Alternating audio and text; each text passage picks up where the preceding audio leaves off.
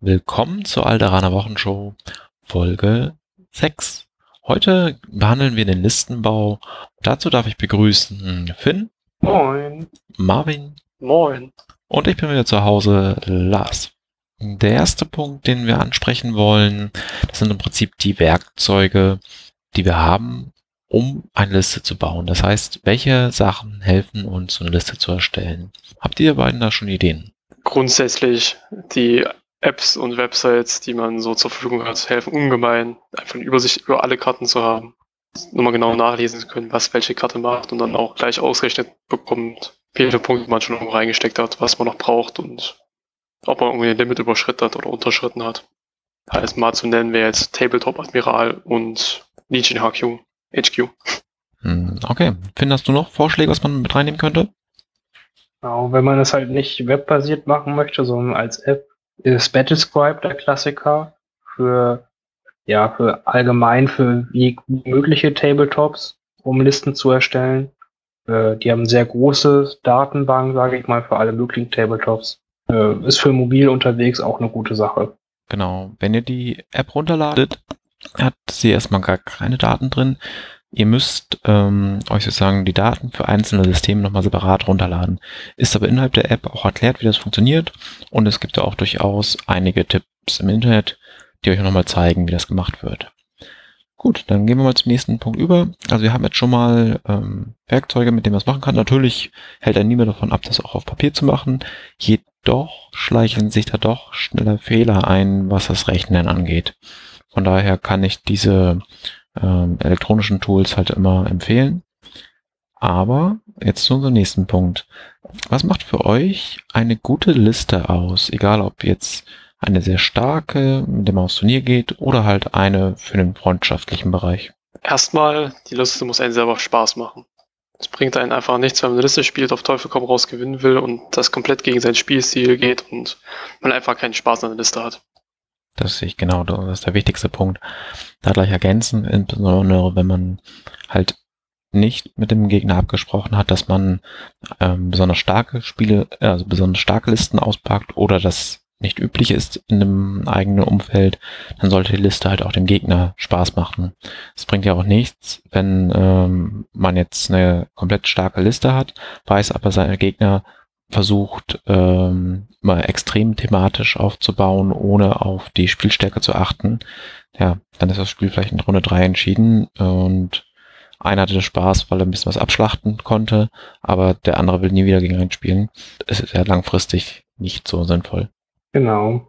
Ja, sehe seh ich sehr ähnlich alles. Man muss immer bedenken, dieses Spiel äh, muss halt immer zwei Leuten Spaß machen, wenn man dauerhaft noch mit den anderen spielen möchte und seine Community weiter aufbauen möchte, dann ist es einfach cool, wenn das Spiel beiden Spaß macht. Und ganz wichtig halt noch selber bei der Liste, wie auch schon gesagt wurde, sie muss einem selber Spaß machen. Man muss sich vorher selber Gedanken gemacht haben, was für Einheit möchte ich spielen, die man selber auch cool findet. Ne? Das, und was auch zu einer guten Liste führt, ist eine Liste ist gut, wenn ich sie selber kenne und weiß, was sie tut. Mhm. Um, um vorzugreifen vielleicht, es bringt oft halt nichts, eine Liste sich irgendwoher aus dem Internet zu kopieren, weil die irgendwelche Turniere gewonnen hat, wenn man selber nicht genau die Elemente versteht oder weiß, warum hat sie denn dort in dem Turnier das gewonnen und wie hat die das denn gemacht? Man muss halt schon verstehen genau und auch immer schon gespielt haben, ja, dass man auch weiß, was die Einheiten machen und warum die das in der Konfiguration so tun.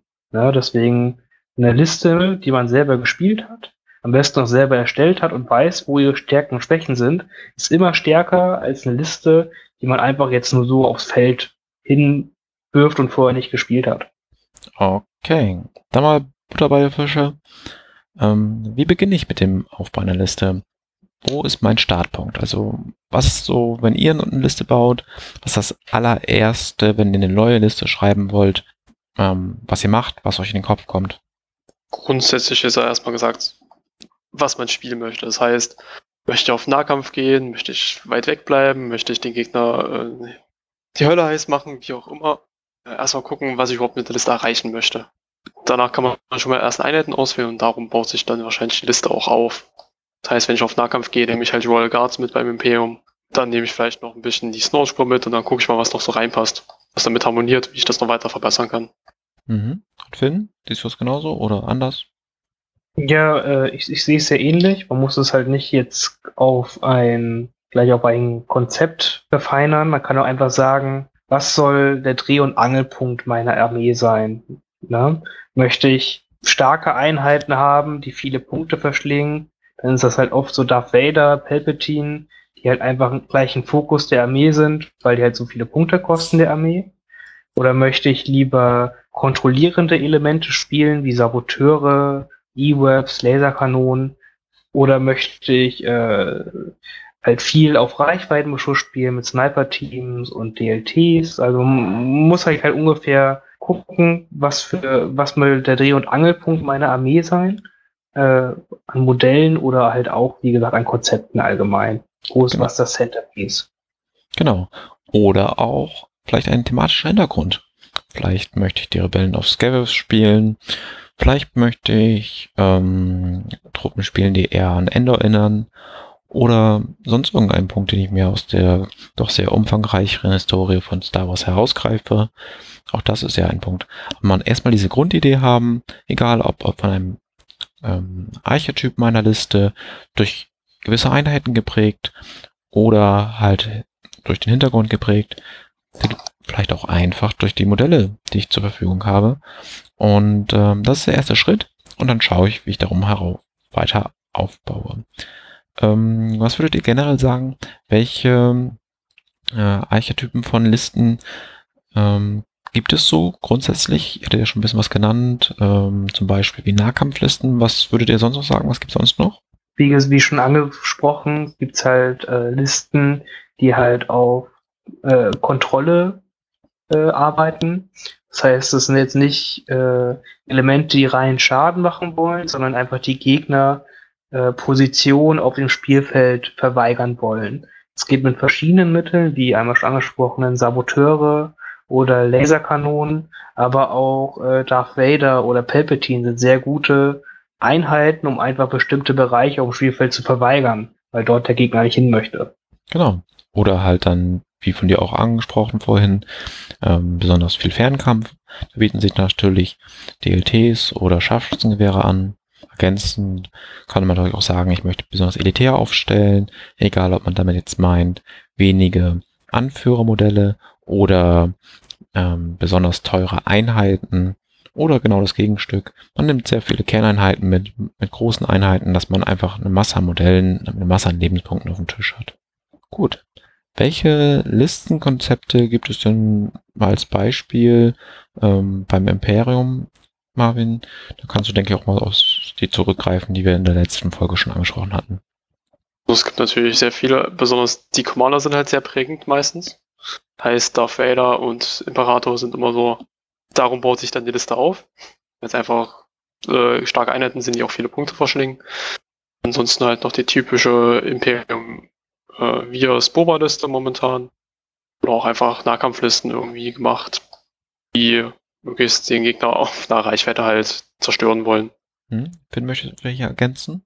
Genau, also wie schon angesprochen sind, kann man halt noch äh, Fahrzeuge noch dazu nehmen. Die sind halt ja auch dann immer ein, äh, ein zentrales Element, auch wenn man spielt, sei es ein ATST, der halt viele Punkte verstringt und viel machen muss, oder Speederbikes, die auch hin und wieder noch gesehen werden, weil die auch noch wieder ein kleines Comeback jetzt, denke ich, in nächster Zeit haben werden. Ähnlich, genau. Das kann man bei den äh, Imperium immer noch ganz gut sagen. Spielt man ATSC, spielt man Speederbikes, ist auch noch ein wichtiger Punkt für ein Archetyp. Ja, und Marvin, welche Konzepte fallen dir so bei den Rebellen ein, die dir schon untergekommen sind? Ganz klassisch halt Lea-Luke-Listen, Wonder Twins. Eine reine Lea-Liste gibt's auch noch bei uns. Ansonsten halt Han Solo, Lea und generell noch Chewie mit dabei. Immer mit Lea. Also gefühlt dreht sich bei den Rebellen sehr viel um Lea. Momentan. Hm? Oder halt ergänzend gibt's ja auch Han und Chewie. Die beiden Kumpels passen natürlich gut zusammen. Dann könnte man Han und drei ATRT mit Flammenwerfer. Solche Konzepte zum Beispiel passen natürlich irgendwie gut zusammen. Wir haben jetzt uns also festgestellt, wir haben einen Ausgangspunkt, Dann kann ich diesen mit gewissen Archetypen abgleichen, wo der vielleicht schon reinpasst, damit ich den Weg, den ich gehen möchte, weiter definiere. Kann den äh, abgleichen mit Konzepten, die ich vielleicht schon mal kenne und mache daran Änderungen. Oder ich kann natürlich auch einen komplett neuen Weg gehen, indem ich äh, überlege, was brauche ich Schritt für Schritt.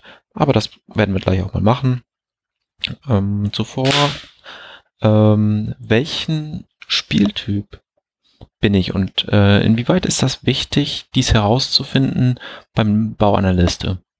Genau, also beim Bau der Liste findet man es gar nicht oft immer direkt hinaus. Man merkt es dann eigentlich im Spiel dann, macht einem die Liste Spaß oder liegt einem das dann überhaupt? Ja, es äh, gibt sehr viele coole Listen, die man dann immer dann spielt, und dann merkt man so irgendwie, äh, liegt das dann auch, irgendwie kriegt man das halt nicht hin, dass es so funktioniert oder hat Probleme halt damit. Oder es macht halt nicht richtig Spaß, weil das Konzept einfach gegen die eigene Spielvorstellung geht, weil man irgendwie lieber andere Sachen spielt. Ganz ein ganz doofes Beispiel halt zum Beispiel sind so Sachen wie Saboteurlisten, die halt sehr speziell sind, die man halt gespielt haben muss und dann auch das Konzept, äh, man muss es auch mögen, dass man auch eigene Truppen opfern möchte, um halt beim Gegner Schaden oder Niederhaltenmarker zu machen. Ja, das sind solche ganz banalen Sachen, wo man erstmal kurz wissen muss, okay, möchte ich das Konzept spielen, macht mir das überhaupt Spaß? Und das merkt man oft dann auch erst am Tisch. Und dann kann man halt sagen, okay, das hat jetzt keinen Spaß gemacht was spiele ich eigentlich immer so lieber? So, sag ich mal. Marvin, hattest du es schon mal, dass du festgestellt hast, irgendein Konzept passt nicht zu dir? Momentan noch nicht richtig. Klar, es gibt immer so, die einen momentan mega Spaß machen. Bisher war das so eine Proba-Liste, teils mit Virs, die mir nicht so viel Spaß macht tatsächlich. Es geht, aber ja, ich glaube, ich muss einfach noch ein bisschen mit Boba üben. Okay. Ähm, würdest du sagen, allein ist es die Übung, die dafür sorgt, dass du keinen Spaß hatte? Oder woran könnte es sonst liegen, dass dir diese Liste noch keinen Spaß gemacht hat?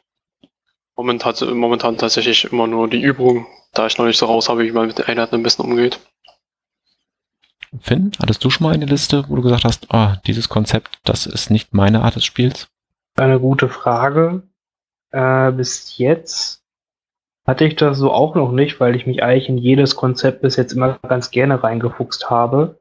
Äh, am wenigsten Spaß hat mir, wenn, kann man so sagen, gemacht, ist das äh, Flamer ATRT-Konzept. Weil das dann doch ein bisschen, ich weiß nicht, das hat mir, das hat nach der Funke nicht ganz übergesprungen, aber äh, das werde ich vielleicht Funke. auch nochmal spielen. Ja. ja. Ja, sehr gut. ich habe es gemerkt, ähm, oder heute, gestern festgestellt, dass es wohl bei mir die Nahkämpfer sind, die mir nicht liegen. Ich hatte ganz am Anfang Probleme mit Luke. Im letzten Spiel hatte ich Shui ausprobiert, der kein reiner Nahkämpfer ist, aber ich hatte schon Schwierigkeiten, ihn irgendwie dann doch diesen Teil seiner Fähigkeit abzugreifen. Ähm, ich wollte das irgendwie nutzen und habe ihn dann mehr oder weniger verheizt. Kann mir halt auch die Wookies halt auch auf dem Grund noch nicht so richtig vorstellen. Ähm, rein in der Theorie könnte ich mir so eine Einheit wie die Garde, die halt ein paar Lebenspunkte abfängt und dann mal auch ein jedes behindert, das könnte ich mir noch vorstellen, aber wirklich nach vorne zu gehen und da Druck zu machen, ich glaube, das ist weniger meins. Da verstecke ich mich lieber hinter der Deckung und schieße ein bisschen. Klingt auch ein bisschen gesünder für die eigene, äh, für den eigenen Körper. Ja, ja, durchaus, durchaus. Gut. Bevor wir jetzt weiter in den Listenbau gehen, vielleicht können wir mal die Commander sprechen, weil die in Star Wars Legion wirklich ausschlaggebend sind für ähm, den Listenbau. Ich würde das hier vielleicht auch gerne ein bisschen in die Länge ziehen, dass wir mal die Commander durchgehen. Welche Kombinationen gibt es und ähm, warum sind die sinnvoll? Denn wenn ich an diese Liste rangehe, ich habe vielleicht eine Einheit rausgepickt, die ich gut machen möchte oder ein Konzept, das ich verfolgen möchte, ähm, ist halt eigentlich der nächste Schritt. Ich suche mir den Anführer aus, damit ich auch schon mal weiß, wie viele Punkte ich für den einplanen muss. Und ähm, dann sollte man natürlich wissen, welcher Anführer übernimmt überhaupt welche Aufgabe. An der Stelle würde ich gerne mit den Rebellen anfangen, weil wir das Imperium schon in der letzten Folge viel gesprochen haben. Und ähm, dann beginnen wir doch einfach mal mit Lea, die ja gefühlt in fast jeder Liste drin ist. Marvin, du hast dich auch schon häufiger über sie beschwert, dass sie zu günstig ist. Erzähl doch mal, was ist es denn an Lea alles gut aus deiner Sicht?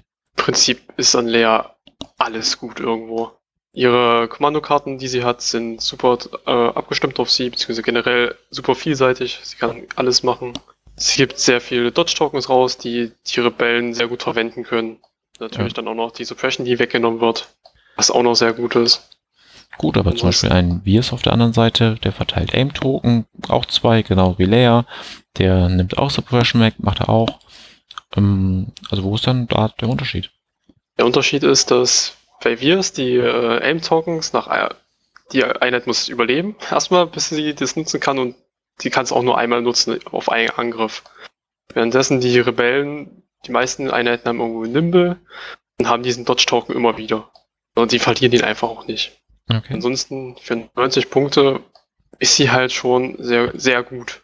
Also besonders ihre ähm, Fähigkeit, ihre Kommandokarte, die Einser-Karte, und dann einfach am Anfang der Runde zwei rote Würfel auf drei Einheiten schmeißen kann, um einfach auch die Suppression äh, auf die Einheiten zu bekommen. Was schon mal sehr nervig ist und dass sie auch natürlich Sharpshooter 2 hat. Das heißt, man kann fast nichts dagegen machen, dass man da irgendwo davon getroffen wird.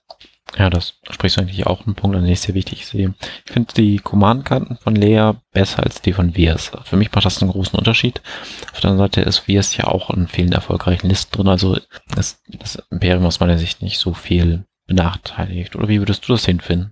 Hm, wenn jetzt rein das Profil vergleicht, dann ist Lea natürlich insgesamt ein bisschen ein runderes Paket und weil sie alles ein bisschen besser kann als wir es.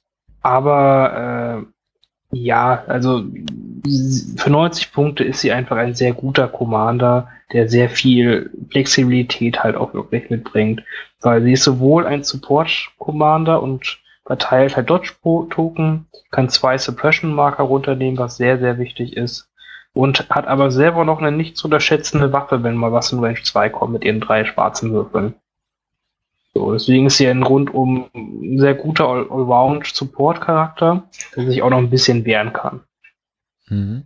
Insbesondere wenn man da noch so einen Wookie daneben stehen hat, dann lebt sie halt noch ein bisschen länger und ähm, kann vielleicht noch umso häufiger noch ihre Waffe einsetzen. Gut, gehen wir weiter weiter.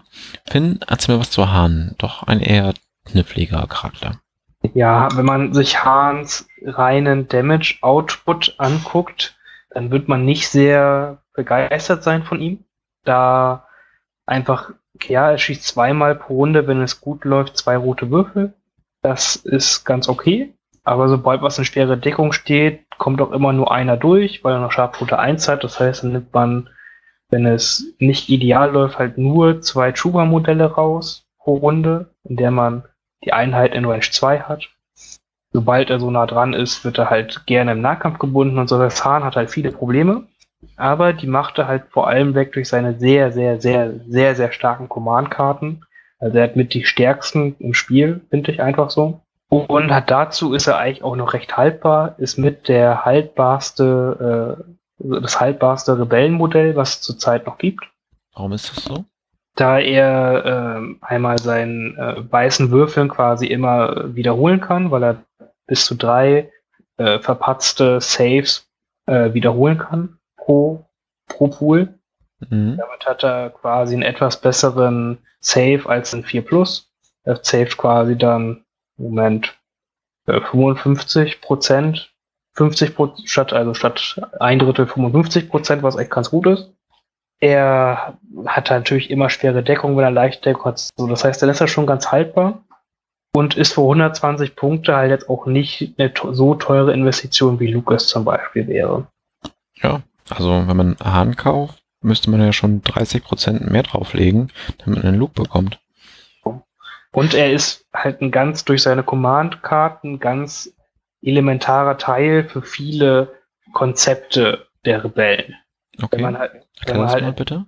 Wenn man halt ein bisschen was, äh, ja, ein bisschen, wie sagt man das, ein bisschen so Einheiten spielen möchte, die man sonst nicht so oft sieht. Ich sage jetzt zum Beispiel mal die Flamer ATRTs oder auch mehrere Wookiee Warriors mit Fleet Troopern oder sowas, dann ist halt so die äh, waghalsige Ablenkung in Kombination mit einer nächsten Runde drauf, mit äh, tut mir leid, die Sauerei, einfach sehr starke Kombinationsmöglichkeiten, die man da hat. Und die machen oft diese Konzepte erst richtig gut spielbar.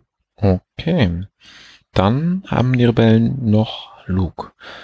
Ja, Luke, ein Jedi, er kann auf die Jedi-Kräfte zugreifen, hat sein Lichtschwert, hüpft über Hindernisse rüber und ähm, schlägt dann im Nahkampf vieles doch sehr klein. Ähm, insbesondere wenn man dann seine Einser-Pip zieht, wo er zweimal zuschlagen darf, ist er doch schon sehr solide. Wie seht ihr das? Ja, Luke ist eine nicht zu unterschätzende Gefahr für seine eigenen Trooper-Einheiten.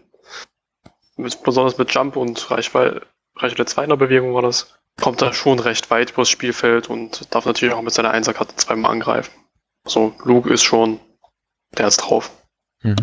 Finn, du kannst mir schon wieder ein bisschen mehr dazu ihm sagen? Ja, also Luke ist die stärkste Einheit der Rebellen. Jetzt nicht nur, weil er auch so viele Punkte kostet, er ist auch auf Spiel die Einheit, die das Spiel lenkt. Er ist halt sowohl eine Einheit, die Feldkontrolle macht, aber halt auch noch dann den Damage an, je, an sehr vielen Stellen des Spiels halt heraushauen kann.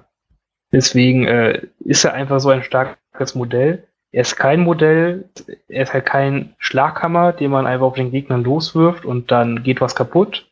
Er ist halt äh, nicht ganz so ein Skalpell, wie es Boba ist, aber er ist halt auch äh, recht fragil, wenn er durch äh, massiven Beschuss entgegen äh, geschossen äh, kriegt, sag ich mal. Das heißt, man muss schon auf ihn aufpassen. Aber ein, ein, ein, ein gut gespielter Luke kann halt jedes Spiel umdrehen.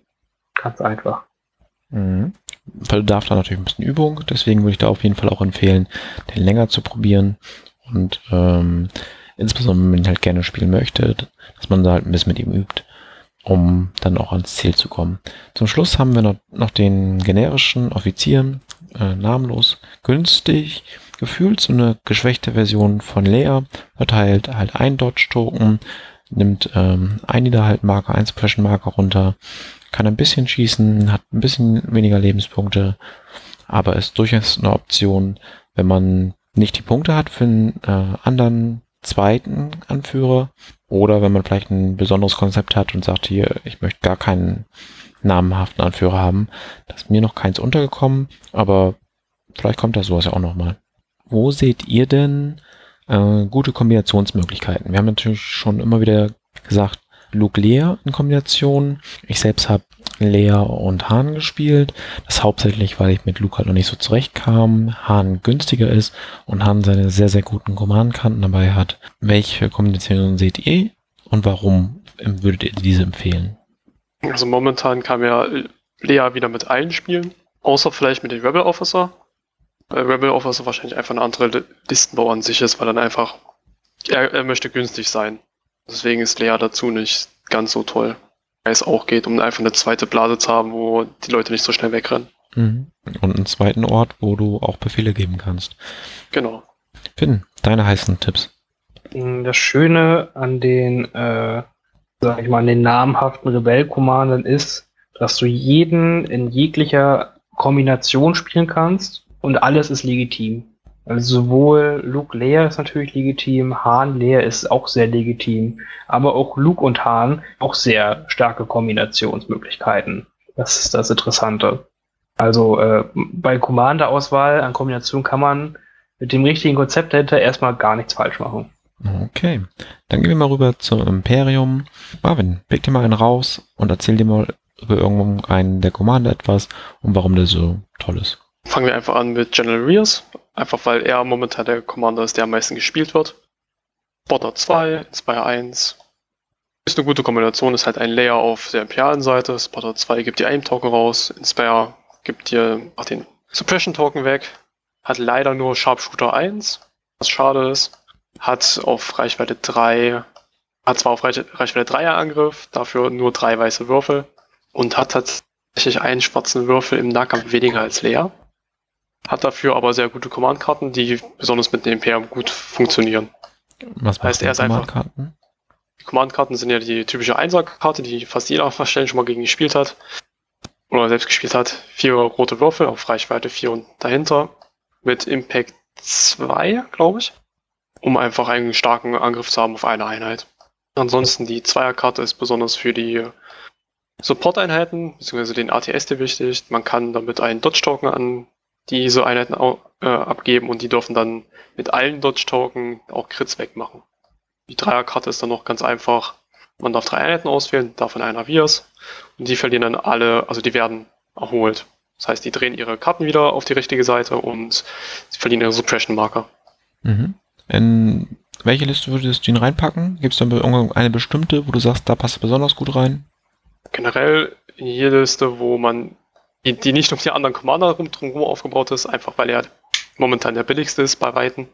Das heißt, in typische ATS-Listen, in die Boba Fett-Liste, in Listen, die einfach viele Einheiten haben wollen.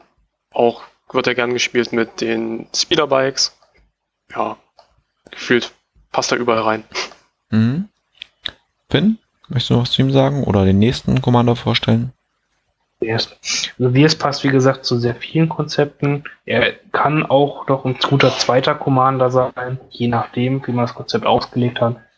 Aber ja, Dias ist ein, wie gesagt, das günstigste HQ, was kein generischer ist. Ja, schon ganz gut so. Ja, dann nehme ich mir mal den, den Darth Vader raus, weil er mein Lieblingscommander ist beim Imperium. Lange unterschätzt gewesen, einfach weil er lange Zeit auf die Garde gewartet hat, um wieder gut zu werden ist er halt ein Element, was, finde ich, sogar noch ein bisschen besser als Palpatine ein Feldkontrollen-Element ist. Er sagt halt in einen Umkreis um mich herum, möchtet ihr alle nicht stehen, weil da, da komme ich in Nahkampf ran und töte euch. Und größere Umkreis um mich herum werfe ich Lichtschwerter um mich herum. Hm, das ist so seine Aufgabe. Dadurch hat er auch noch sehr starke Karten, die ihn sehr gut unterstützen. Darth Vader hat mit, also nach Hahn, also auf jeden Fall imperialer Seite so mit die stärksten Command-Karten. Also wenn man alle zusammennimmt, finde ich. Deswegen ist er halt ein sehr interessantes und gutes Werkzeug. Muss ihn leider halt auch wirklich spielen können, weil die acht Lebenspunkte leider dann auch schneller wechselt, als man es gerne hätte. Ja, und ähm, zum Schluss bleibt noch der Imperator, der ähm, einen sehr mächtigen Blitz auf Reichweite 2 schleudert und durch seine 1er Pip-Karte dieses dann auch noch öfters machen kann. Und zwar zieht er sich selbst einen Lebenspunkt ab und schießt dann nochmal. Und das kann er beliebig oft wiederholen, bis er äh, tot ist im Prinzip. Und damit kann er im Endeffekt fast jede Einheit im Spiel töten, außer sie ist immun gegen Pierce. Also diese Blitze ignorieren auch zum Teil die Rüstung und äh, gegen Luke und Vader ist das dann nicht ganz so effektiv. Äh, er selbst kann auch, also bei ihm selbst kann die Rüstung auch nicht ignoriert werden. Und das macht ihn als Einzelement schon extrem stark. Dann hat er noch eine sehr besondere Fähigkeit. Er kann ähm, eine andere Einheit eine Aktion machen lassen. Sprich, ich habe mit einer Einheit in einer Runde drei Aktionen. Das kann auch dann zweimal Schießen sein. Das heißt, ich habe eine Einheit, die schießt jetzt, später ziehe ich deren Token und dann geht sie nochmal und schießt nochmal. Dann hat er halt auch noch interessanten Command-Fähigkeiten, zum Beispiel, dass alle in Reichweite einen äh, offenen Command-Token bekommt. Äh, das heißt, man hat eine extreme Kontrolle über die Einheiten, die man aktivieren kann. Also ich habe ihn ja schon mal abbekommen von Finn und ähm, das war doch schon sehr, sehr unangenehm. Zusätzlich kann er halt eine Einheit Garde mitbringen, die keinen Slot verbraucht. Das heißt, ich könnte neben meiner Garde noch drei Sniper-Teams mitnehmen zum Beispiel. Wollte ich noch was anfügen zum Imperator? Ja, ist ähnlich wie Darth Vader halt auch ein Kontrollelement, was halt bestimmte Teile des Spielfelds für den Gegner äh, zu einer sehr unangenehmen Zone macht. Und man muss halt immer ein bisschen aufpassen mit ihm, dass man sich nicht zu sehr darin vertieft, andere Einheiten Aktionen machen zu lassen, die halt äh, dann oft nicht ganz so sinnvoll sind oder nicht ganz spielentscheidend sind, weil, wie gesagt, er ist ein Kontrollelement, er will sich auch bewegen, er will auch irgendwo stehen, wo der Gegner nicht stehen möchte oder wo er dann nicht mehr hin möchte. Hm, deswegen muss man da einmal ein bisschen aufpassen. Ist aber sonst halt auch natürlich ein sehr starkes Element, gerade wegen seiner Einserkarte. Ja, zum Schluss haben wir dann auch wieder einen imperialen Offizier, ne? der ähnlich wie der Rebellenoffizier eine kleine Version von wie es in diesem Fall ist, weil er wieder einen Expression-Token runternimmt, weil er einen Aim-Token verteilen kann und ähm, dafür dann einfach auch günstig ist. Ähm, seht ihr irgendwo Kombinationsmöglichkeiten der Anführer, die für euch Sinn ergeben? Ich glaube, das ist das große Problem im Imperium bei den Commandern. Die lassen sich einfach nicht gut kombinieren, weil sie so teuer sind. Das heißt, Darth Vader, Imperial Palpatine sind 200 Punkte bzw. 210. Das ist schon ein Viertel der Liste allgemein. Da nimmt man dann halt nicht noch die anderen mit rein. Sonst wird das alles viel zu teuer. Ansonsten Kombinationsmöglichkeiten wäre wahrscheinlich Virs und der Imperial Officer. Dass man einfach zwei Blasen hat, wo man nochmal die Kommandos verteilen kann. Ja, mhm. so, so viel gibt es da tatsächlich nicht. Gibt es sonst von den Commandern Einheiten, die halt besonders Sinn machten, sie zu kombinieren? Ihr hattet ja schon angesprochen, dass zum Beispiel die Garde gut für Palpatine und gut für Vader ist. Gibt es da noch andere, wo man sagt, hey, wenn ich die Einheit schon spiele, sollte ich den und den Commander dabei haben? Fällt euch da was ein? Ganz klar die Schneetruppen mit dem Flammenwerfer. In Kombination Auf jeden mit? Fall bei Darth Vader oder Imperial Palpatine. Warum? Einfach, weil die noch eine extra Aktion kriegen. Entweder wenn sie bei Darth Vader eine Wunde kriegen oder durch Imperial Palpatine mit Pulling the Strings und noch weiterkommen, um dann ihren vernichtenden Einserangriff zu machen. Auf Reichweite 1 den Flammenwerfer und mit Granaten im besten Fall. Weil Genau. die normalen Soldaten haben ja nur weiße Würfel mit den Gewehren. Aber auf Reichweite 1 kann jeder von den Granaten werfen. Und dann kann man zum Beispiel die Fragmentation Granaten werfen, haben alle rote Würfel oder Impact Granaten, dann haben die alle schwarzen Würfel. Solche Möglichkeiten zum Beispiel. Finn, hast du irgendeinen Tipp, was man gut kombinieren könnte? Hm, Den Commandern möchte ich noch sagen, es gibt Listentypen, da kann man das auch mal gerne kombinieren, aber man sollte nicht, ohne sich wirklich genau Gedanken zu gemacht haben, wie die Liste noch funktionieren kann, äh, nicht einfach so Vader und Palpatine zusammenschmeißen und denken, das wird eine coole Liste.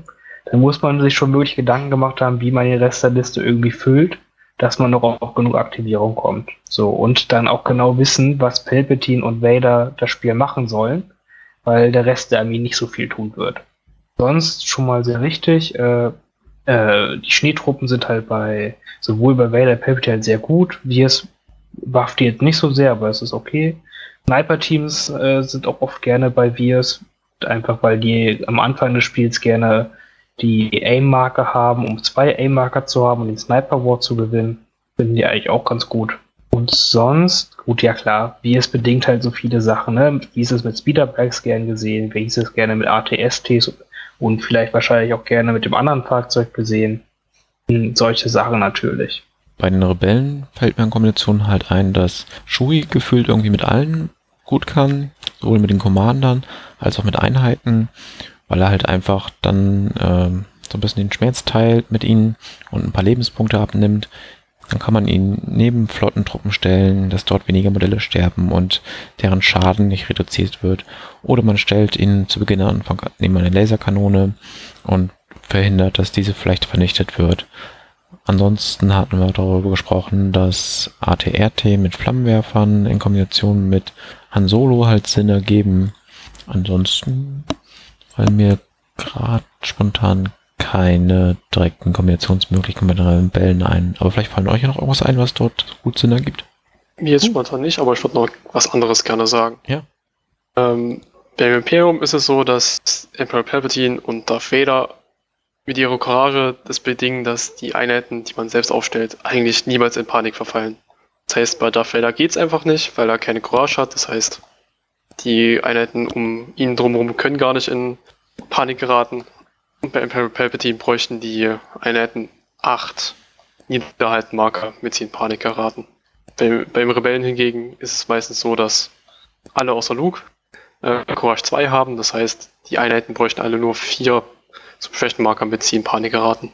Was dann schon mal eher passiert. Jo. Dann, wir haben uns einen Startpunkt ausgesucht. Wir haben uns überlegt, in welchen Weg wir gehen möchten, welche Commander da gut zu passt. Ähm, wo finde ich weitere Anregungen und Ideen, um diese Liste weiter auszuformulieren? Vielleicht haben mir andere schon sich ähnliche Gedanken gemacht und ich kann mich von ihnen inspirieren lassen. Wo würdet ihr dort auf die Suche gehen? Finn, du kannst aber eventuell mal anfangen. Genau, also äh, ganz klassisch halt die Facebook-Seite oder die auch die FFG-Forum. Da gibt es immer Leute, die Listen posten und ähnliches. Da kann man immer mal gucken und nach Ideen, Fragen gucken. Äh, Welche Facebook-Seite? Achso, ist die Star Wars Legion Facebook-Seite. Sowohl die englische als auch die deutsche. Kann man da unterwegs gucken, ob da man was findet, was einem gefällt. Hm. Mhm. Marvin, wo würdest du sonst noch gucken? Generell sei zu sagen, dass man natürlich auch in seiner lokalen Spielegruppe nachschauen kann, was die anderen spielen, lange breit darüber philosophieren kann, was man alles spielen könnte, was mit was äh, gut kombinierbar ist oder was nicht. Naja, immer auch bei der lokalen Gruppe mal nachschauen, ob da was Neues gibt, ist. Ja, tatsächlich äh, ist das auch so das, wo ich am liebsten und am meisten Zeit äh, mit verbringe, über Listen zu reden. Aber ansonsten gibt es auch noch den ein oder anderen englischsprachigen Blog, der durchaus halt ähm, Empfehlungen parat hat, was man machen könnte. Dann äh, gleich weiter zum nächsten Punkt. Welche Faktoren gilt es denn zu beachten, wenn ihr eine Liste schreibt? Also Marvin, du darfst gleich wieder anfangen. Wenn du eine Liste schreibst, gibt es da irgendwelche Punkte, wo du sagst, ah, da muss ich mal nachgucken, dass das auch grob passt? Generell gibt es halt ganz viel. Zum einen ist natürlich die Anzahl der Aktivierungen ganz wichtig. Heißt, es ist niemandem geholfen, wenn er man nur sechs Aktivierungen aufs Spielfeld bringt, dann wird man einfach gnadenlos vom Gegner out-activated und kommt nicht mit seinen wichtigen Spielzügen voran. Beziehungsweise der Gegner verhindert es einfach, weil er wartet mit seinen Einheiten. Mhm, genau, das hatten wir beim letzten Mal schon. Das würde ich gerne nochmal ansprechen. Da hat beim letzten Mal hatte Finde auch gute Beispiele genannt, aber ich wiederhole es einfach nochmal. Wenn ich jetzt sieben Aktivierungen habe und mein Gegner hat neun und es gibt auf dem Feld meist kritische Situationen, dann bin ich eventuell schon fertig mit allem, kann nichts mehr machen. Dann hat mein Gegner zwei Einheiten, die können nach vorne gehen, schießen und müssen nicht befürchten, überhaupt irgendwas zu erleiden. Und wenn er dann in der nächsten Runde auch noch vielleicht den Luxus hat, dann eine Einser- oder Zweier-Pip-Karte zu ziehen, die dafür sorgt, dass er anfängt, kann er eine dieser Einheiten nochmal schießen lassen und dann wieder in Sicherheit bewegen. Was ihm dann wirklich einen großen Vorteil verschafft. Oder auch andersrum, wenn wir an Vader oder Luke denken, die gehen dann in der einen Runde nach vorne, wo sie den Vorteil der Aktivierung haben, können nicht beschossen werden. Und in der nächsten Runde ziehen sie ja 1 Pip und sind gleich nochmal als erstes dran. Und haben im schlimmsten Fall für mich nur von einer Einheit Beschuss bekommen, weil der Gegner auch eine 1 Pip gezogen hat, den Würfelwurf gewonnen. Dann konnte eine Einheit auf die schießen und danach sind sie dran und ähm, ja, haben sich zum Beispiel Luke äh, viermal eine Zweibewegung gemacht und damit kommt er ja doch schon extrem weit. Deswegen ist diese Anzahl der Aktivierungen wichtig. Ich persönlich lege da aber nicht so viel Augenmerk drauf, weil ich sage, nur weil ich elf Aktivierungen habe, gewinne ich jetzt das Spiel jetzt auch nicht. Man muss natürlich auch dann wertvolle Aktivierungen haben, die etwas zum Spiel beitragen. Aber das ist immer so ein Punkt, wo man dann nochmal drüber nachdenken kann. Kaufe ich jetzt nochmal 5, 6 Upgrades oder versuche ich vielleicht nochmal eine ganz billige Einheit reinzuquetschen? Generell ist dazu noch zu sagen, dass man mit einem Imperium meistens eine Aktivierung ungefähr weniger hat, weil einfach die Einheiten ein bisschen teurer sind als die Rebellen. Finn, gibt es für dich irgendwelche Punkte, wo du sagst, da versuchst du mal dran zu denken, wenn du Liste baust? Ja, ich gucke mir noch zwei Sachen so generell an. Einmal sind das halt, wie viele Lebenspunkte an äh, Trooper-Modellen ich auf dem Tisch habe. Okay. Weil einfach Trooper-Modelle nun mal in der Regel die Sachen sind, die halt die Missionsziele halten. Mhm. Ähm, und ein weiterer Punkt, den ich immer noch in die Listen reinbrächte, ist einmal, wie viel Impact habe ich auf Reichweite, beziehungsweise wie viel Impact habe ich halt im Range 1 oder im Nahkampf. Ja. Auch als groben Richtwert, um dann halt äh, zu gucken, ob das mit der Liste ich auch gegen Sachen, die auf einmal viel Panzerung doch noch mitbringt, äh, klarkommen könnte. Ja. Ähm, das war ein Punkt, darüber habe ich mir auch lange Gedanken gemacht und habe irgendwann gesagt, nee, das Konzept, was ich spielen möchte, gönnt sich dort an dieser Stelle eine Schwäche. Ich hatte relativ wenig Impact, habe dann einfach gehofft, nicht auf einen ATS-State zu treffen und wenn ich es dann doch gemacht habe, da irgendwie ein bisschen drumherum zu spielen. Und ähm, das stellt natürlich schon wieder ganz andere Anforderungen an mich. Auf der anderen Seite hätte ich Punkte investieren müssen, um Impact mitzunehmen und hätte dann an anderer Seite meine Stärke ein bisschen reduziert. Aber dazu sollte man sich auf jeden Fall zumindest Gedanken machen. Was ich auch sehr wichtig finde, fast sogar wichtiger als die Punkte, Impact und Lebenspunkte, also ist nur für mich persönlich, ist, ähm, wie erfülle ich die Missionen? Denn ähm, tendenziell höre ich immer wieder bei verschiedenen Leuten raus, dass sie viele Gedanken machen, wie töten sie den Gegner. Aber ähm, dieselben Personen höre ich seltener aussprechen, wie hole ich mir überhaupt das Missionsziel. Klar, wenn der Gegner nicht mehr auf dem Tisch steht und alles getötet ist, kann ich die Missionsziele äh, auch einsammeln, weil das Spiel ist vorbei. Ich selbst denke aber gerne dran, hey, wer geht jetzt eigentlich nach vorne und holt den Marker? Oder wer steht am Ende noch auf dem Tisch und kann da hinlaufen? Und ähm, nur darüber gewinne ich dann ja auch das Spiel. Wie seht ihr das? Ja, das ist auf jeden Fall äh, ein richtiger Punkt. Äh, man muss sich natürlich dann zum Schluss, das ist halt äh, ja auch als erste Überlegung ganz gut, was für Missionen möchte ich mit meiner Liste überhaupt spielen? Möchte ich äh, Boxen aufnehmen? Möchte ich Durchbruch machen? Möchte ich Geländedinger halten? Und wie erfülle ich dann die Mission, die ich spielen möchte im Endeffekt? Oder wie passt das dann in das ganze Konzept? Weil es ist nun mal so, wie Lars gesagt hat, klar, äh, man gewinnt das Spiel nur über die Missionsziele, ganz selten nur über Auslöschen des Gegners. Das heißt, irgendwer muss halt die Missionsziele sich irgendwie holen. Finn, du hattest ja gesagt, die Lebenspunkte und auch Wucht ist für dich sehr wichtig. Wie viele Lebenspunkte hast du an Gänse auf dem Tisch? Oder ist das eher so ein Gefühl? Es kommt halt immer ein bisschen darauf an, was für Lebenspunkte es sind, aber als ich nehme es ja immer als groben Richtwert. Als groben Richtwert möchte ich mindestens 25 bis 30 Lebenspunkte Truppler auf dem Tisch haben. Mindestens. Hm. Klar, wenn ein Konzept eh ein anderes ist, was vielleicht elitärer ist oder so, dann würdest du wahrscheinlich auch sagen, auch 20 reichen an der Stelle, ne? Ja, 20 ist schon arg wenig, äh, aber äh, 25, wenn es wirklich elitär ist, ist schon okay. Effektive mhm. Lebenspunkte oder wirklich einfach nur Lebenspunkte? Lebenspunkte. Okay. Und wie sieht es bei Wucht aus? Zählst du das dann auch durch oder sagst du einfach, ja, ich habe da ein bisschen Wucht, ich habe hier ein bisschen Wucht, das passt schon irgendwie? Also entweder um die vier bis fünf Reichweiten Impact oder halt das Doppelte im Nahkampf oder Close mhm. Range.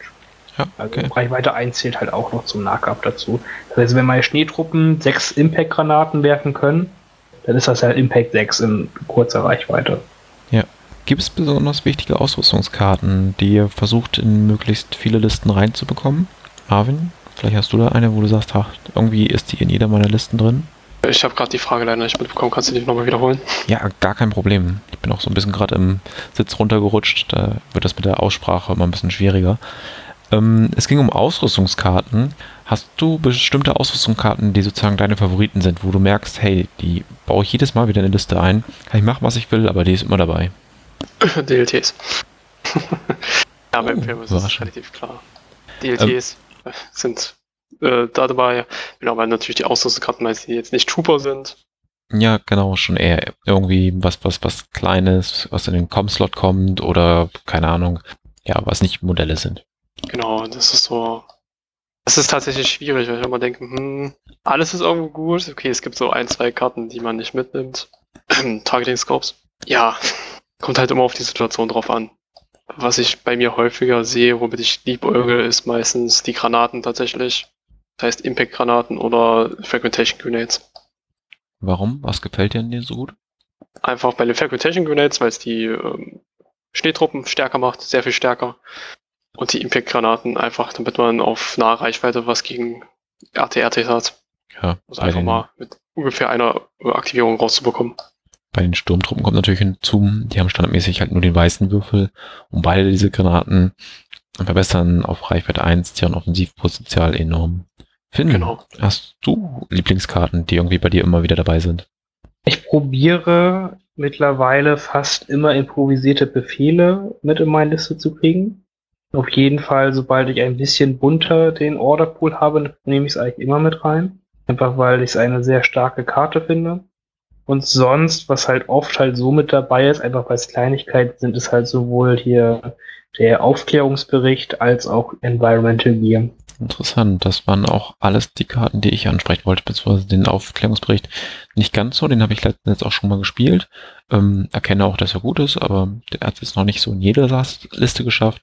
Aber in Wildman Gear, ich habe schon Listen gebaut, da war der vier, fünf Mal drin und dann habe ich festgestellt, warte mal, du hast die Karte nur zweimal, auch wenn du die irgendwo mal leihen kannst. Vielleicht ein bisschen oft. Und die improvisierten Befehle, da habe ich heute und gestern sehr viel drüber nachgedacht, weil ich so auch im Nachklapp die Betrachtung der Listen, die ich in der Vergangenheit gespielt habe, festgestellt habe, ich habe da oft eine recht bunte Tüte, was dadurch zustande kommt, dass ich sage, hey, ich will jetzt mal zwei Commander haben, drei Elite-Auswahlen, dann vielleicht noch irgendeine Unterstützungseinheit oder eine Specialist oder sowas und dann bleibt halt gar nicht mehr so viel für die Core-Troops über und auf einmal hat man wirklich einen bunten Haufen und da sind die natürlich auch eine Top-Karte und ich bin auch schon gespannt aufs nächste Spiel, dass ich die mal ausprobieren kann. Wenn ich da nochmal kurz reingrätschen darf. Sehr gerne. Was sind denn eure Ka Karten, die ihr auf keinen Fall mitnehmen würdet, einfach weil sie entweder schlecht sind oder zu viel kosten an Ausrüstung? Oha, da gibt's so viele. einfach mal die Top 1. Also, ja, okay, Targeting Scopes. Okay, das nehme ich mal jetzt nee, raus. Nee, noch schlimmer ist der Kommunikationsstörsender oder wie der heißt. Hm. Oh ja. Interessant. Den wollte ich auch noch gerade auch noch ansprechen, kurz. 15 Punkte pure Unnütz. oh Mann. Also Tagging Scopes kann ich verstehen, Marvin, dass du die nicht magst, weil du hast ja nicht die Möglichkeit, den auf ein Lichtschwert zu schrauben. Ansonsten ist das bestimmt eine ziemlich gute Karte. Natürlich. Vielleicht sieht man bei Bosk mal Tarkin Scopes, weil der öfters mal ein Zielmarker hat und der so viele Würfel hat. Aber mhm. äh, ja. Ansonsten diese Comics schon mal mit den liebe ich zur Zeit und will sie irgendwann mal einbauen, weil ich einfach denke, es könnte einfach lustig sein zu sagen, ja, du darfst jetzt keinen Order-Token bekommen. Haha. ja, und dann hat... Für 15 Punkte ist halt schwierig. Dann sonst leider, gut, das sind jetzt keine richtigen Upgrade-Karten, alle Waffen, die, ex, die halt äh, getappt werden müssen, die erschöpft werden, sind leider, leider alle bis jetzt echt schlecht. Hm, leider. Ionen wäre irgendwie schon interessant. Wobei erstmal müssen es die Fahrzeuge auf den Tisch schaffen und dann können wir noch mal über Ionen reden.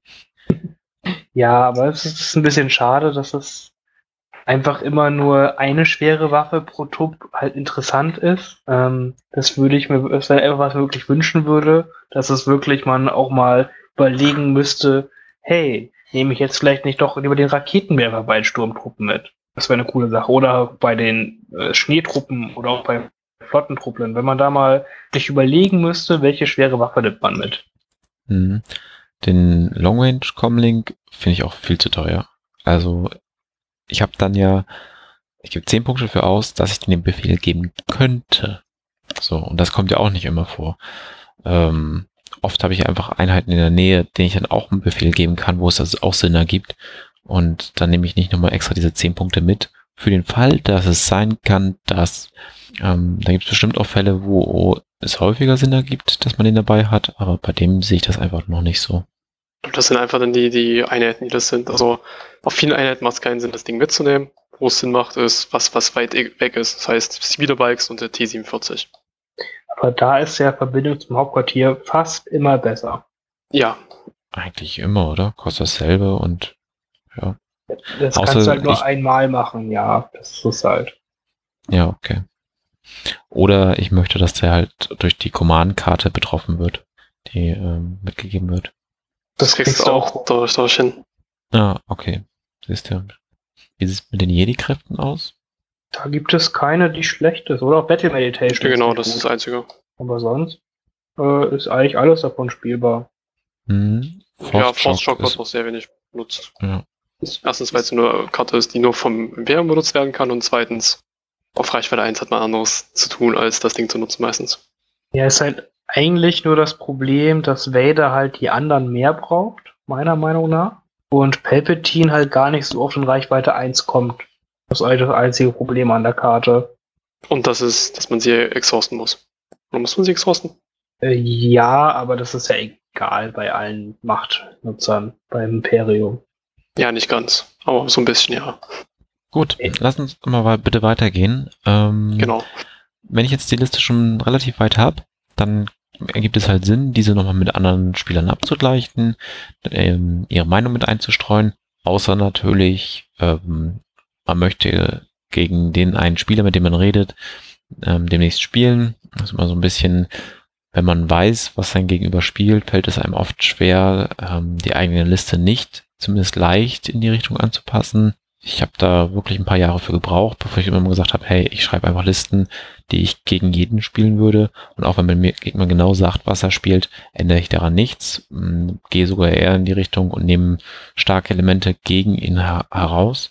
Das ist bei Legion noch nicht so ganz das Thema, aber in anderen Spielen gibt es das halt. Äh, aber wir hatten es ja schon angesprochen. Forum, Facebook, Leuten direkt anschreiben, über jetzt übers Handy oder halt auch im Internet und das dort mit denen abgleichen lassen und einfach mal deren Meinung noch einholen zu einer Liste. Jede äh, oder viele Listen haben mal oft auch Schwächen. Also natürlich ist es am besten, wenn es gar keine Schwächen hat. Ähm, aber wenn ihr eine Liste baut, ähm, ihr könnt euch ein Beispiel überlegen, gibt es da Schwächen, auf die man achten muss? Also eigentlich hat jede Liste irgendwo eine Schwäche es mal so auszudrücken, passiert Liste, die jetzt nicht auf Nahkampf geht, Probleme im Nahkampf. Und andersrum, ähm, jede Liste, die auf Nahkampf geht, muss meist erstmal durch ein bisschen Schuss durchlaufen, ne? Genau. Und sowas versucht man halt dann meistens entweder daraus auszumerzen, dass man genau weiß, dass, dass das Problem ist. Dass man in Kauf nimmt, dass man die Schwäche hat, dass man einfach weiß, dass man gegen Luke und gegen äh, Vader eine schwere Zeit haben wird, wenn es jetzt um Nahkampf geht. Beziehungsweise man nimmt dann auch einfach die Mission so, dass das ausgeglichen wird. Das heißt, wenn ich auf Nahkampf gehe, möchte ich Limited Visibility haben, damit ich einfach nicht früh beschossen werden kann. Mhm, zum Beispiel. Was mache ich andersrum, wenn ich zum Beispiel nicht so viel Nahkampf kann? Wie gehe ich damit um? Das heißt, logischerweise dann auf Abstand bleiben, auch wenn es schwierig ist meistens, weil irgendwann wird der Gegner einfach rankommen. Ja, wichtig. Es ist, es ist auch ganz wichtig, wie man die Missionsziele dann platziert, wenn man es kann. Beziehungsweise wie man die Mission dann genau spielt, wenn man eine Wahl hat, sag ich mal. Ja?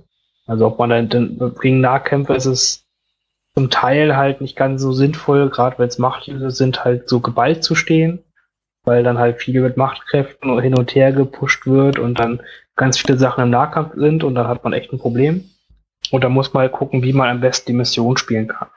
Ja, was ist denn zum Beispiel, wenn ihr zu wenig Impact eingepackt habt? Der Gegner kommt dann an mit dem Fahrzeug. Im Moment wäre das ja ähm, im schlimmsten Fall der ATST. Wie könnte man damit umgehen? Finn, was würdest du sagen? Mhm, das Banalste ist halt einfach, dass man, man sieht, man hat nichts, um ihn umzubringen, also lässt man es komplett bleiben und probiert, so gut es geht, alles, was beim Gegner die Mission punkten kann, rauszunehmen und selber halt äh, dann die ein paar Missionspunkte zu sichern, um dann über die Mission zu gewinnen. Ich glaube, dass das Beispiel schlecht gewählt ist, weil den ATS, die, es fällt leicht, ihn zu ignorieren. Wenn der Gegner jetzt aber mit zwei Flammenwerfer-ATRTs ankommt, dann sieht das Ganze komplett anders aus. Weil dann hat man wirklich ein großes Problem, wenn man keinen Impact hat. Ich verstehe, was du meinst. Ja, klar. Die können sich irgendwo hinstellen, vielleicht direkt an den Marker, dann komme ich an den nicht mehr ran und dann muss ich sie im Endeffekt schon wieder töten. Mit was ist dann die Frage? Ja, richtig, richtig. Muss man sagen, da gibt's, ist es ja eigentlich fast nur die Rebellen, die das Problem haben, weil das Imperium hat den Impact, den ausreichenden Impact gegen ATRTs halt schon die Standardtruppen eingebaut. Ist einfach so. Mhm. Weil dann so ein AT-AT trotzdem noch rankommt, um mindestens einmal einen Trupp auszulöschen.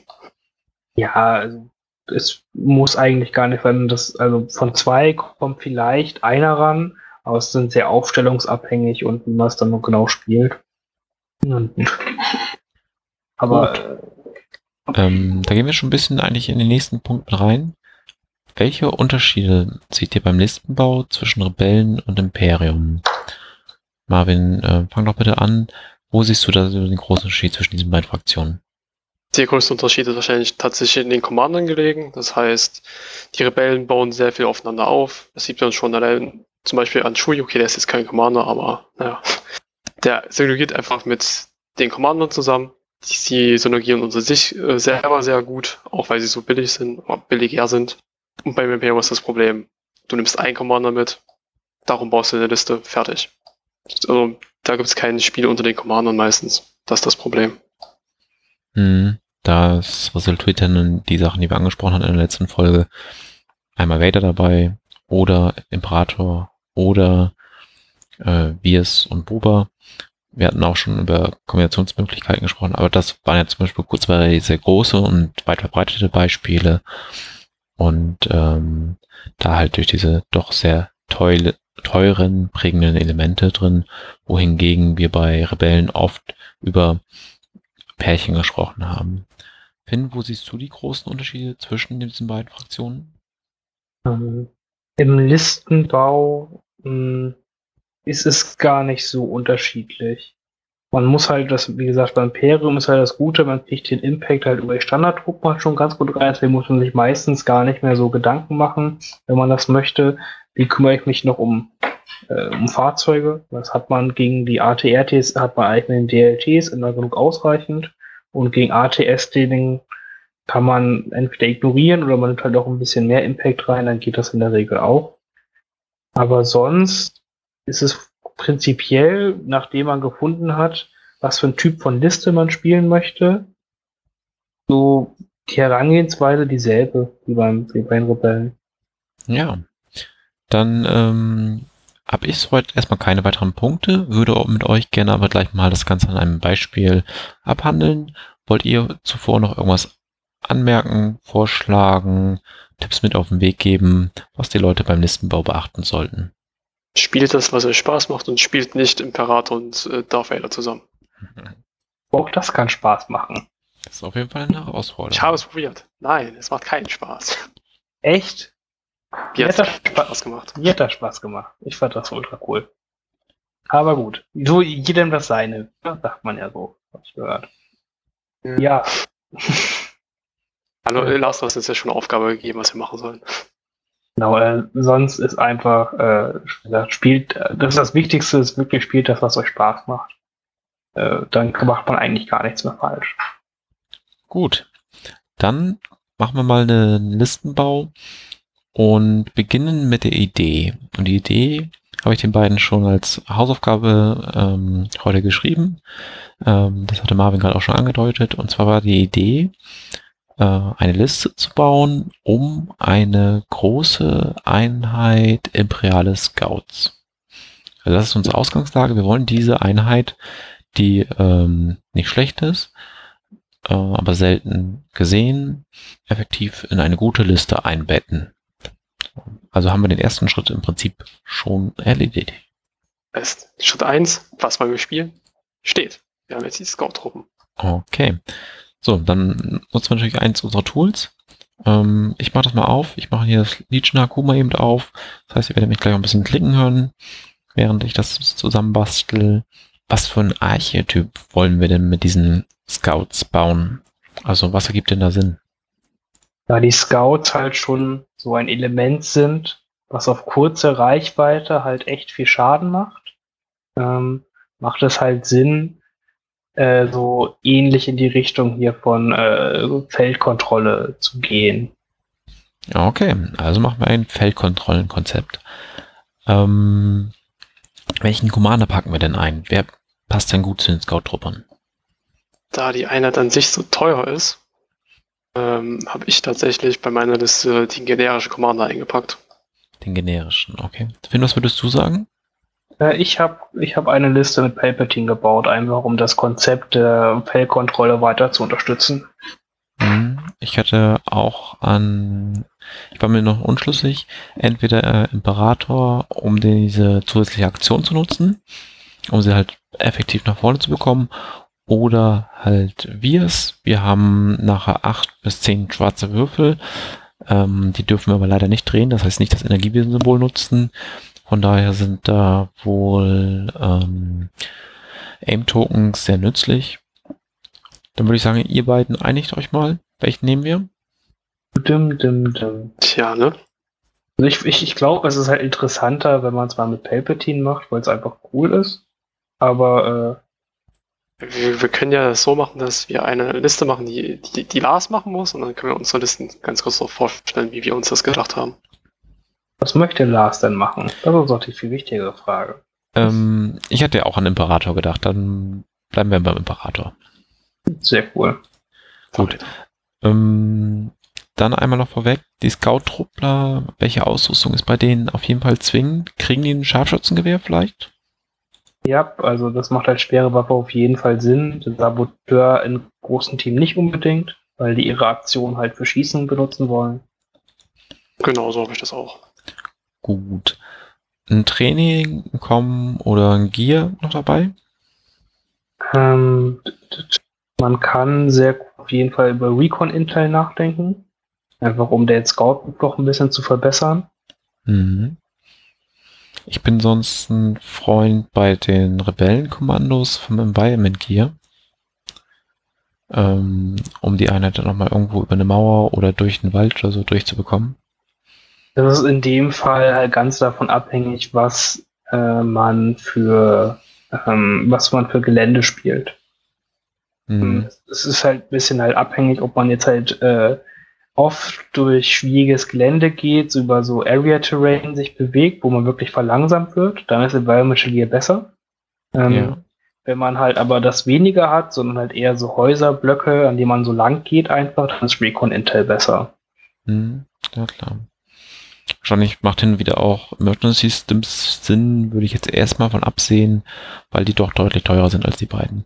Genau, ja, das würde ich auch erstmal so lassen. Also ob man Recon Intel oder Environmental Gear ist auch nur ein Punkt, das nimmt ja nicht viel. Okay. Marvin, entscheid mal eben, Recon Intel oder Environment Gear?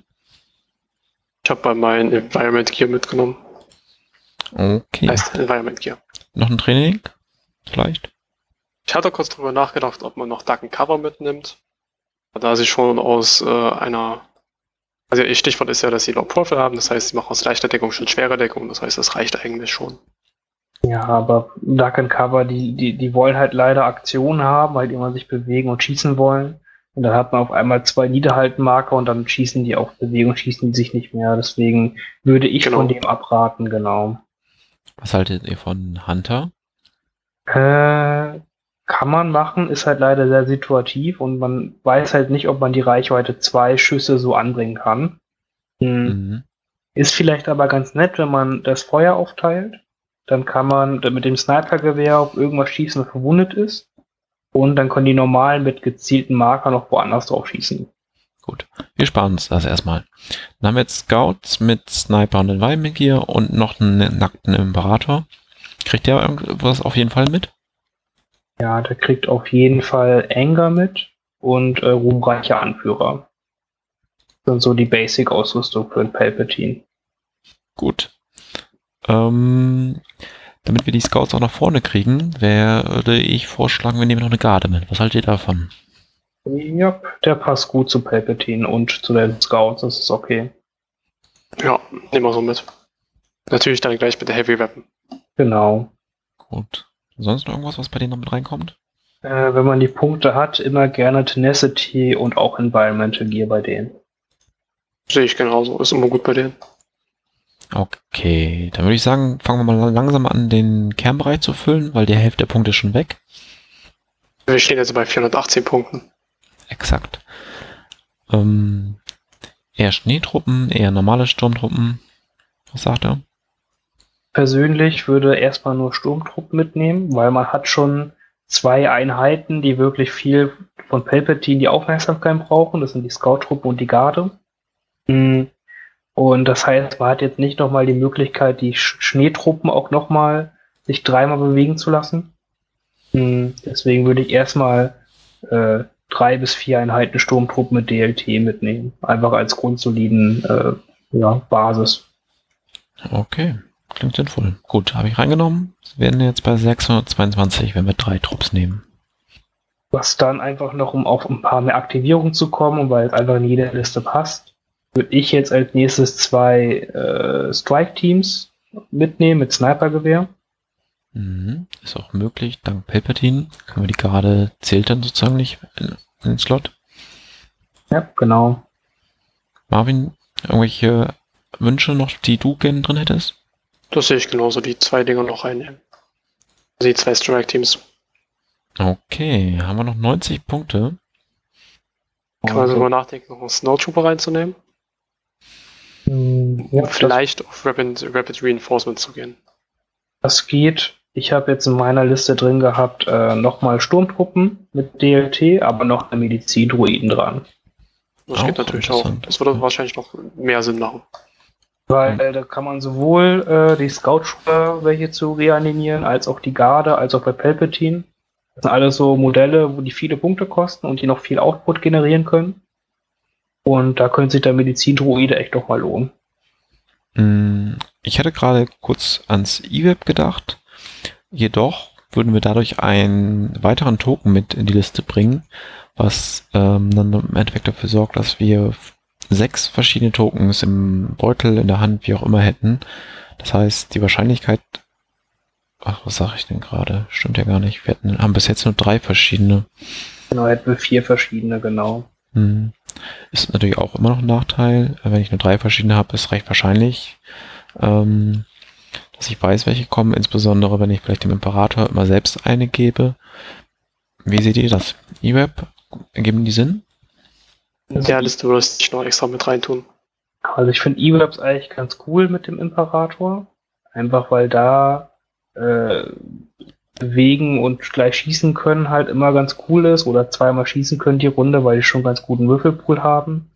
Aber der Imperator kann halt nicht jede Einheit immer eine Aktion geben lassen, die Runde. Deswegen muss man da halt schon seinen Fokus irgendwo raufsetzen. Was wir ja in dem Fall nicht machen wollten. Hm. Also bei den Scout-Troopern eher machen wollten. Dann nehmen wir einfach mal den äh, Stormtrooper mit DLT rein. Und Medizin-Druide dazu. Bin ich Wir sind wieder bei bei- insgesamt 797 Punkten. Sehe ich das richtig? Äh, ja, Ja, genau. Behalten wir die drei Punkte, um vielleicht blauer Spieler zu sein oder kaufen wir uns noch irgendwas? Äh, ich sehe leider halt also nichts sehr Sinnvolles, was man sich noch kaufen müsste. Mhm. Wrecken Intel für die Royal Guards vielleicht. Die haben schon einen Gear-Slot. Ja. Vollkommen richtig. Mm, Man kann halt nochmal, ah nee, drei Punkte kann man nochmal ein Scout-Team äh, Grappling-Hooks geben, wenn man gerne roter Spieler sein möchte.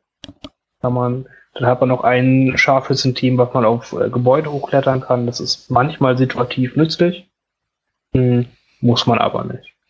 Ja, also die meisten Einheiten, die sich wirklich bewegen wollen oder dergleichen, haben halt jetzt schon die Gears bekommen. Ähm, Granaten, Machtfähigkeiten kosten alle mehr Punkte, passen also nicht. Da würde ich fast sagen, wir bleiben dabei. Also, wir haben jetzt Palpatine als Anführer, ähm, begleitet von vier Trupps Sturmtruppen, alle mit DLT, einmal mit Medic-Druiden und dann in der Elite einmal die Royal Guard mit dem Elektrostab, Tenacity, ähm, für einen roten Würfel, wenn sie Schaden genommen haben im Nahkampf extra Environment Gear, dass sie auch über Mauern rüberlaufen können mit ihrer Zwei-Bewegung oder durch den Wald durch. Und ähm, zwei Sniper-Teams, diese Zwei-Mann-Teams und eine große Scout-Trooper-Unit, auch mit Sniper-Tier und Environment Gear. Wie wir jetzt feststellen, Hunter passt leider nicht mehr rein oder auch eine andere Veteranenfähigkeit bei der großen Scout Trooper Unit, aber das ist dann hin und wieder so. Gut. Ähm, damit haben wir viele Punkte auch gleich abgehakt. Von denen, die wir angesprochen hatten, den, das Durchsprechen haben wir hier im Prinzip zu dritt gemacht. Sonst würde man sich vielleicht, wenn man selbst erstellen würde, das nochmal ins Internet jagen, auf welche Art und Weise auch immer. Oder so mit einem Kumpel drüber reden, um dann halt die ähm, Liste nochmal zu verfeinern, über so Details zu sprechen, was wir hier direkt gemacht haben. Ähm, wir haben hier die Royal Garde reingenommen, weil sie die Guardian-Fähigkeit hat. Das heißt, wenn jemand auf unsere Kommandos, auf dem, ähm, nicht Kommandos, hier heißen sie Scout, schießt, kann halt die Garde sagen, hey, den Lebenspunkt nehme ich jetzt aber. Äh, und dann stirbt da halt einer weniger. Mm, Wir haben die ähm, Upgrade-Karten haben wir alle soweit durchgesprochen. Wir haben Feuerunterstützung von hinten ähm, mit den Sniper-Teams und den DLTs. Diese vier Einheiten liefern uns auch zusätzliche Aktivierungen, so dass wir ähm, insgesamt auch dann auf einen ganzen Haufen Aktivierungen kommen. Und Palpatine, der halt unsere ähm, Scouts zweimal schießen lässt oder halt äh, zweimal bewegen und dann schießen und so noch viel effektiver macht. Wir haben auch eine Menge Lebenspunkte. Ähm, Impact haben wir jetzt nicht ganz so viel. Das muss dann im Prinzip Palpatine mehr oder weniger alleine regeln, wenn es dann dazu kommen sollte. Mit seinem nicht vorhandenen Impact. Hat er gar nicht? Oh, okay. Nee. er. Aber äh, er hat ja noch viel DLTs. Das ist ja erstmal auch eine solide Grundlage, sage ich ja immer, für allen Impact. Stimmt, Mhm. ja. Und, Vergesst es äh. Und, und notfalls dreht halt Palpatine noch äh, ja, zu Crits um mit Surges. Äh, das geht auch noch. Und ja, muss halt reichen in dem Fall. Mhm. Gut, gut. Ja, dann haben wir da eine Liste fertig gebastelt und ähm, Mir gefällt sie sogar schon ganz gut. Weil die kann man, glaube ich, echt so spielen. ja, ich finde die auch solide. Richtig solide sogar. Dann würde ich gerne diesen Bereich abschließen. Habt ihr noch abschließende Worte? Man kann halt die Liste auch nochmal mal komplett anders bauen, je nach eigenem Interesse. Ich hab's halt. Ja, stimmt, du hattest ja auch noch eine. Lies Ja, mal deine vor. Hier ist es halt so gewesen, ich habe mir Gedanken gemacht, was ich, wie ich die spielen will. Habe mir gedacht, ein Scout Trooper reicht dir jetzt nicht, nimmst du zwei mit. Das heißt zwei große Trupps. Wenn du schon dabei bist, auf Reichweite 2 viele Würfe zu verteilen, generell so ein paar Blasen zu schaffen, wo der Gegner nicht rein will, nimmst du noch zwei Snow Trooper mit, mit ähm, Flammenwerfer, Fragmentation Grenades und den Officer Upgrade. Dann noch zwei Sturmtruppen, zwei Speederbikes und ein Scout Strike Team mit einem Minenleger. Dazu noch der Imperial Officer. Der Plan ist einfach, Impact über die Speederbikes zu bekommen, beziehungsweise die Gegner einfach damit zu nerven in den ersten Runden, um seine eigenen Einheiten dann in Position zu bringen. Das heißt, der Gegner möchte sich diesen Einheiten auf keinen Fall dann mehr nähern. Ja, doch anders, aber dennoch genauso spannend, finde ich. Klingt auf jeden Fall äh, richtig gespielt, gar nicht so äh, verkehrt. Finden wir sollten mal gegeneinander spielen mit genau diesen Listen. Äh, äh, ja. Gut. Dann möchte ich zum Schluss noch empfehlen, ähm, wenn vielleicht jemandem äh, wir nicht tief genug in die Einheiten reingehen ähm, oder wir hier über Sachen sprechen, wo er nicht genau weiß, was damit gemeint ist, immer nochmal die Einheiten, Foki ähm, der YouTube-Kanäle der Deutschen sich anzuschauen. Dort werden immer schon zu den einzelnen Einheiten die Fähigkeiten durchgesprochen und welche Upgrade-Karten dort Sinn ergeben. Ähm, darauf bauen wir hier teilweise auf. Wenn noch Fragen sein können, stellt sie dennoch gerne. Wir beantworten die gerne schriftlich als auch ähm, halt in den Folgen. Können da nochmal drauf eingehen. Vielleicht auch noch in einer anderen Tiefe, was in anderen Formaten nicht ganz so möglich ist. Und dann nehme ich euch jetzt mal mit wieder in unsere Hobby-Sektion. Und diesmal darf Finn beginnen. Finn, was ist bei dir gerade so los, legionsmäßig? Äh, legionsmäßig freue ich mich erst einmal tierisch, dass diese Woche Jin und die Pathfinder rauskommen. Äh, das wird super.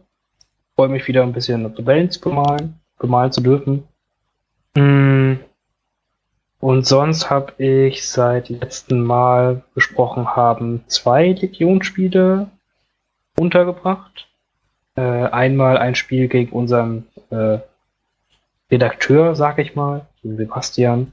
Es war wieder ein Spiel, wo ich ein bisschen näher und ein bisschen mehr in das äh, richtige Spielen eingeführt habe, dass er halt auch mal ein bisschen eigenständig gute Entscheidungen treffen kann.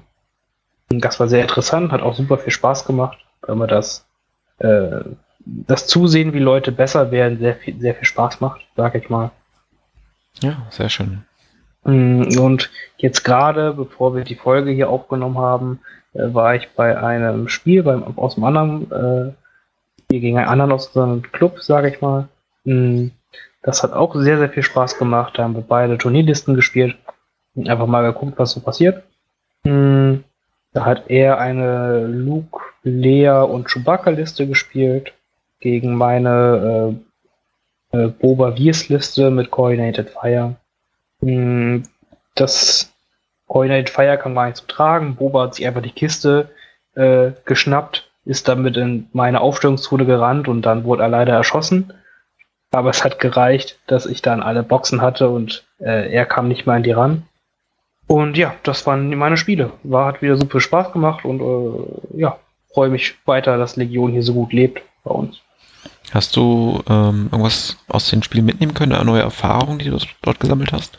Hm, nichts besonders Neues, außer nur, dass Luke und Lea und Chewbacca echt stark sind. Voll die coole Kombi. Oh ja. Oh ja. Marvin, was bei dir gerade passiert die letzten Tage? Ganz klar, wir haben ja gespielt gegeneinander. Was Ach so, ja, stimmt. Wie konnte ich das vergessen?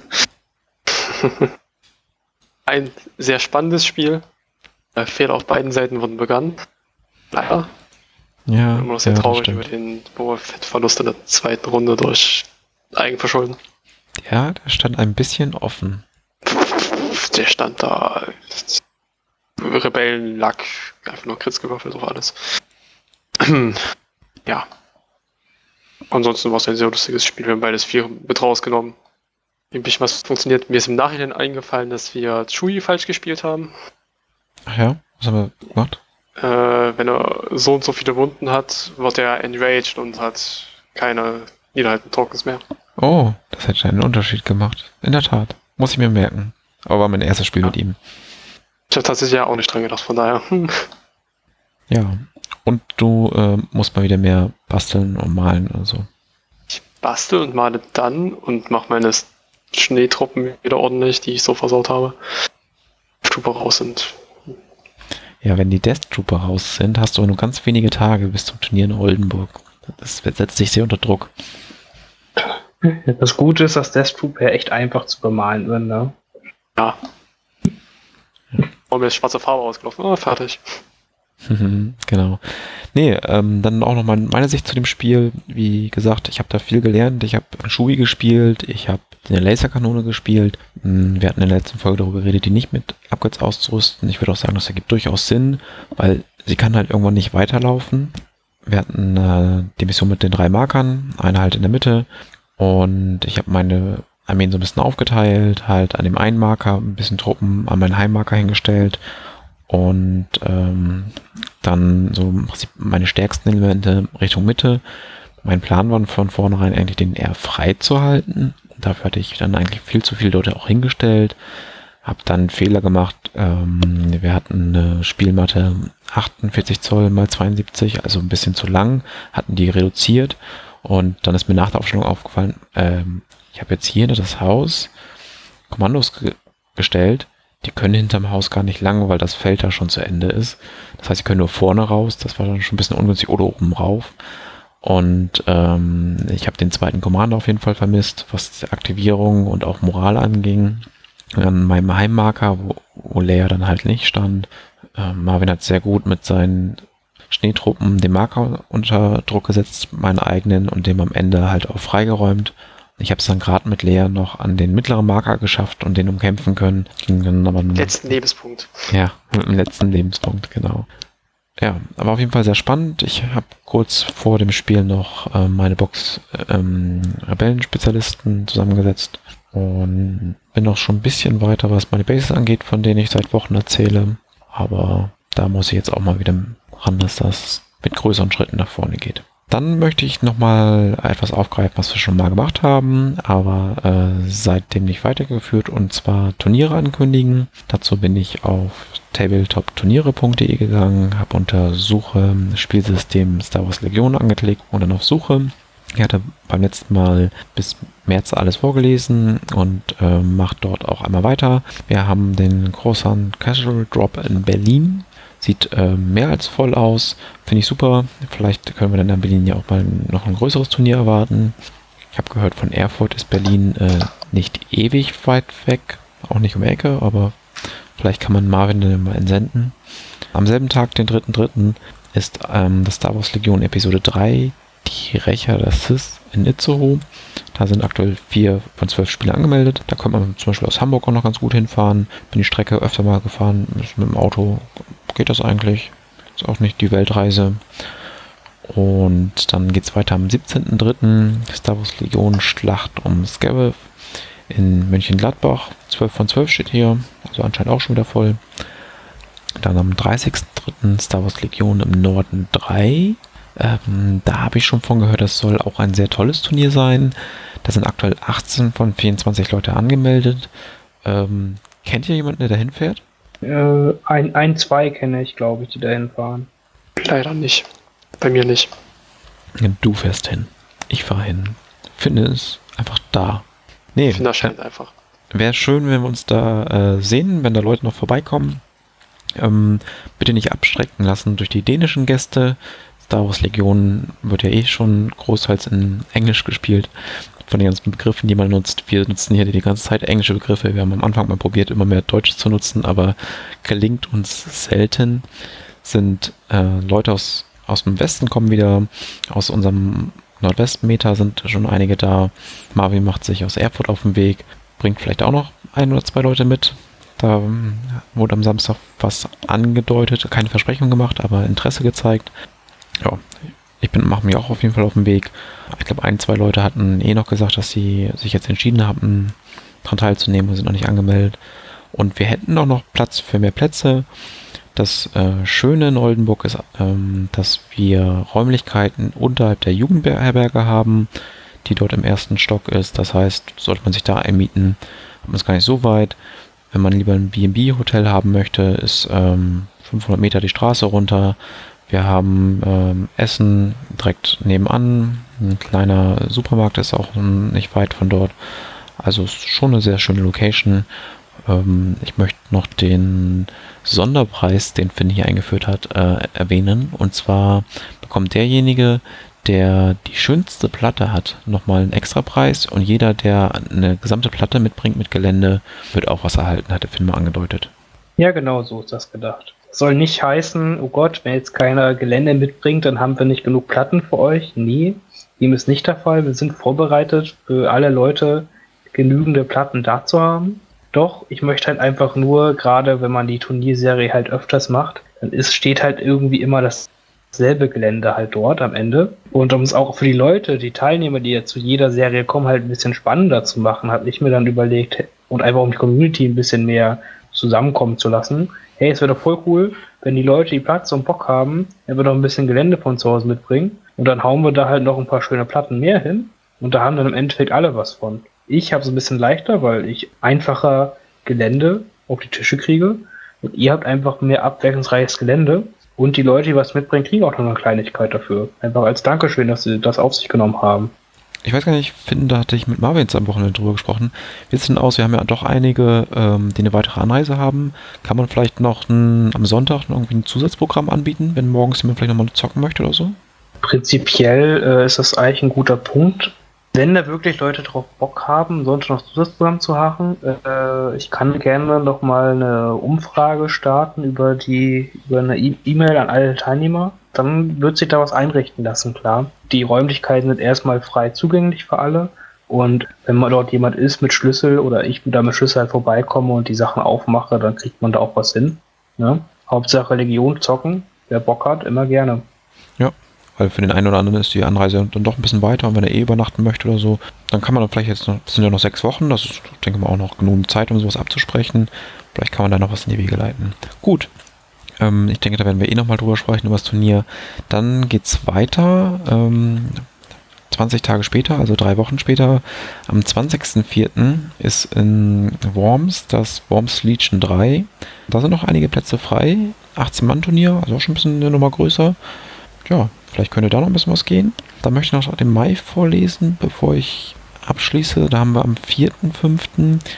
May the Force be with you. Oh, schönes Wortspiel.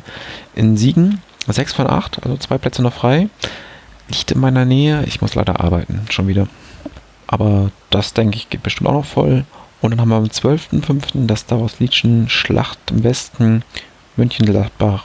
Auch ähm, 12 Spieler. Sieben schon angemeldet. Also da noch schnell sein, dass man da noch einen Platz sichern kann.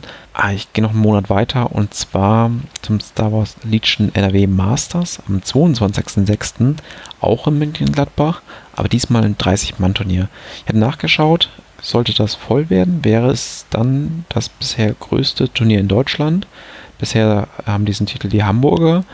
Potenziell könnte es in Oldenburg mit ein paar Anmeldungen mehr äh, den Titel abjagen und äh, dann vielleicht im Sommer die Krone nach München-Gladbach weiterwandern. Finde ich schön, dass wir da so drei Hotspots haben, die ähm, sich immer weiter steigern und man immer mehr Leute zu sich bekommt. wie gesagt, ich freue mich, neue Leute kennenzulernen. Hoffe, dass ihr den Einladungen folgen werdet und euch mal bei dem einen oder anderen Turnier mal anmeldet. Ja, genau. Es ist auch wirklich schön, Leute zu sehen, die auch mal weitere Strecken auf sich nehmen und da wirklich zum Turnier zu fahren. Das finde ich immer echt bewundernswert und freue mich dann da auch drüber. Deswegen äh, seid auch nicht scheu oder sowas, ne? Kommt einfach vorbei und habt eine coole Zeit. Ne? Wir alle wollen nur ein bisschen Legion spielen, ein bisschen Spaß dabei haben. Das klappt eigentlich immer ganz gut so. Ja. Dann. Jetzt nochmal die Frage an dich, Finn. Darf eine Einheit nichts tun? Das heißt, das Szenario ist, Lea steht zwischen zwei Einheiten, die gerade Bereitschaft gemacht haben. Wenn sie sich bewegt, würden die Einheiten auf sie schießen. Wenn sie auf eine Einheit schießt, schießt die andere. Und sie wird auch wahrscheinlich sterben und wird wahrscheinlich das Spiel fliehen dadurch. Ja. Muss man eine Aktion machen? Nein, Kann man sich ein, entscheiden, nichts in einer Aktivierung darf man sich entscheiden, keine Aktion zu machen. Aktion zu führen ist ein May, also kein Muss, sondern man, äh, nee, May, wie heißt, äh, also man muss nicht, man darf eine Aktion machen. Genau, also man kann quasi seine Aktivierung passen, indem man keine Aktion macht. Hm, Sehr gut. gut. Ist zwar ein Grenzfall, aber Kommt nicht oft vor, aber man muss keine Aktion machen. Das ist echt interessant. Habt ihr sonst noch Punkte, die ihr anhängen möchtet? bei mir ist alles durch. Hm, Nee, nee, sonst auch nichts, genau. Dann vielen Dank fürs Zuhören. Bis zum nächsten Mal. Jupp. Bis Macht's zum gut. nächsten Mal. Tschüss.